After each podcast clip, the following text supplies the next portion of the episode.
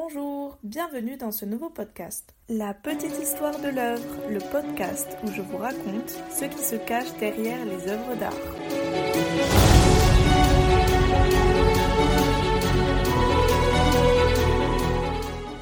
Aujourd'hui, nous allons parler de l'histoire qui se cache derrière la série d'œuvres Les Nymphéas. Aujourd'hui, nous allons parler de l'histoire qui se cache derrière l'œuvre Tres de Mayo. Il s'agit d'une peinture à l'huile réalisée par Francisco de Goya en 1814.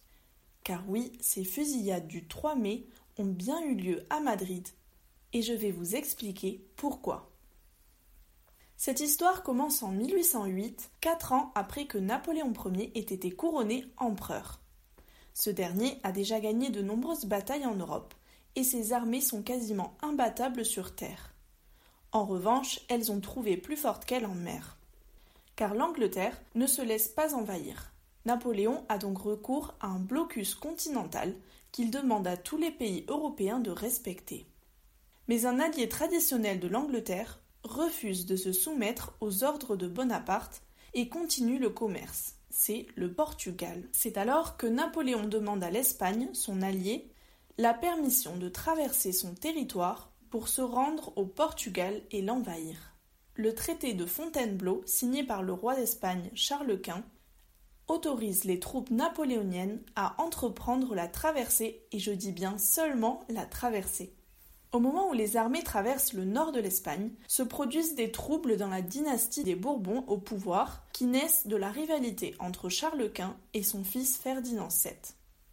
Ce dernier fait un coup d'État et renverse le pouvoir de son père. Napoléon Ier, qui est très pragmatique, décide de jouer un rôle d'intermédiaire entre les deux hommes. Il organise pour cela la conférence de Bayonne en avril et mai 1808, où il convoque père et fils pour établir un dialogue.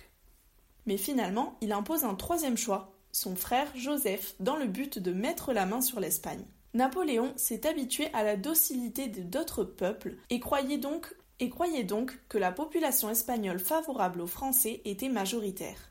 Mais on verra par la suite qu'il se trompait. En Espagne et surtout à Madrid, la tension monte entre la population et les troupes du maréchal Murat.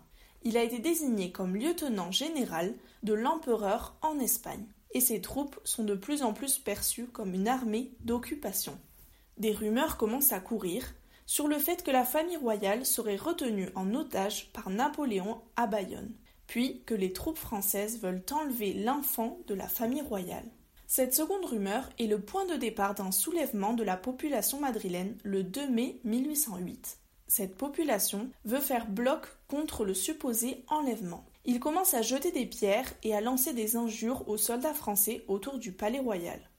En réponse, les grenadiers chargent la foule. À partir de ce moment, les émeutiers madrilènes mènent leur action dans toute la ville. Ils s'attaquent à des soldats isolés, égorge des officiers français et bloque les portes de la ville pour empêcher l'arrivée de renforts. Des combats sanglants se livrent dans les rues de Madrid et font près d'un millier de morts chez les insurgés et une centaine dans les troupes françaises. Cette journée a aussi fait l'objet d'un tableau de Goya. Il y représente la bataille livrée entre la cavalerie napoléonienne et les rebelles sur la Puerta del Sol à Madrid. Mais le jour suivant, le fameux Tres de Mayo, qui veut dire 3 mai en espagnol, la rébellion est écrasée de manière sanglante par les troupes du maréchal Joachim Murat. Elles avaient été envoyées en renfort par Napoléon lors de la traversée. Murat déclare à ses soldats que la révolte contre les troupes françaises mérite vengeance et que toutes les personnes arrêtées pendant le soulèvement doivent être exécutées. C'est comme ça qu'au crépuscule, environ 400 Espagnols ayant participé à la révolte sont rassemblés dans plusieurs points de la capitale et fusillés.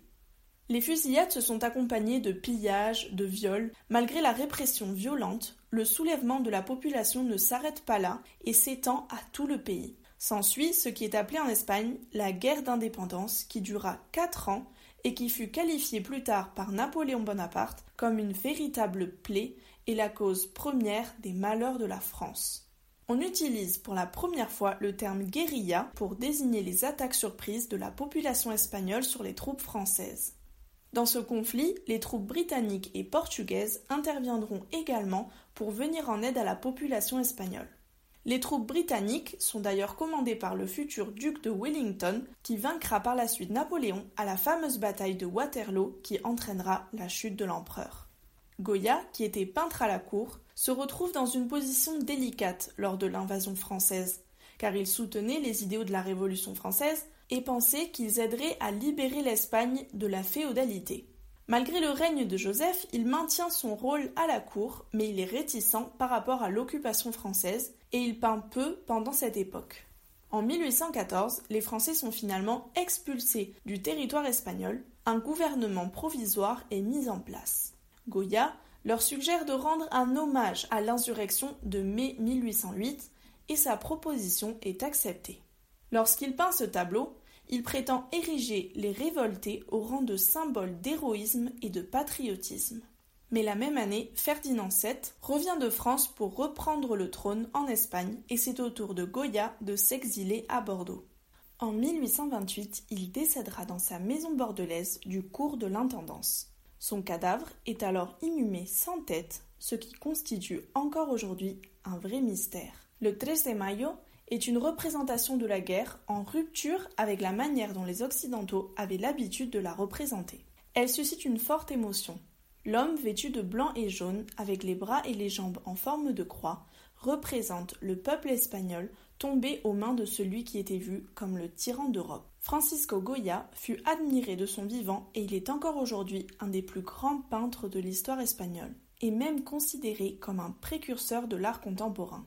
Sa toile 13 de Mayo est conservée au musée du Prado à Madrid et on la considère comme un symbole de dénonciation des horreurs commises pendant les guerres. Merci et au prochain podcast